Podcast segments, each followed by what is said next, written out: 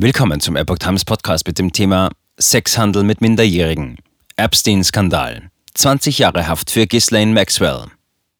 Ein Artikel von Epoch Times vom 29. Juni 2022. Das Urteil ist gefallen. Die Vertraute von Jeffrey Epstein, Ghislaine Maxwell, muss wegen Menschenhandels mit Minderjährigen zu Missbrauchszwecken für 20 Jahre ins Gefängnis. Die Komplizin des verstorbenen US-Sexualstraftäters Jeffrey Epstein, Ghislaine Maxwell, ist wegen Sexhandels mit Minderjährigen zu 20 Jahren Haft verurteilt worden. Das Strafmaß wurde am Dienstag von einem Bundesgericht in New York verkündet. Die Staatsanwaltschaft hatte 30 bis 55 Jahre Haft für die 60-Jährige gefordert. Die Verteidigung zuletzt auf höchstens fünf Jahre plädiert. Maxwells Anwältin Bobby Sternheim kündigte vor Journalisten an, in Berufung zu gehen. Maxwell war Ende Dezember von einem New Yorker Geschworenengericht schuldig gesprochen worden. Demnach hatte sie über Jahre junge Mädchen für den sexuellen Missbrauch durch den bestens vernetzten Finanzinvestor Epstein rekrutiert. Manche Mädchen wurden auch an andere Männer weitergereicht. Während des Prozesses hatten mehrere Opfer berichtet, wie sie im Alter zwischen 14 und 17 Jahren in das perfide System Maxwell Epstein hineingezogen wurden. Zum ersten Mal Mitgefühl für die Opfer. Die Tochter des verstorbenen britischen Medienmoguls Robert Maxwell hatte die Vorwürfe stets zurückgewiesen. Am Dienstag äußerte sie allerdings zum ersten Mal ihr Mitgefühl für die Opfer. Wenig Mitleid mit Maxwell zeigte hingegen eines ihrer Opfer.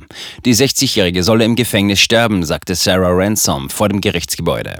Ich habe 17 Jahre in meinem eigenen Gefängnis verbracht wegen all der Dinge, die Maxwell, Epstein und ihre Komplizen mir angetan haben, sagte die junge Frau, die in dem Prozess nicht als Nebenklägerin aufgetreten war. Staatsanwältin Alison Moe hatte in ihrem Schlussplädoyer im Dezember überzeugend nachgewiesen, dass Maxwell der Schlüssel im Missbrauchssystem Epstein gewesen war. Der US-Milliardär selbst war August 2019 tot in seiner Gefängniszelle gefunden worden, als er sich in Untersuchungshaft befand. Die Behörden gehen von Suizid aus.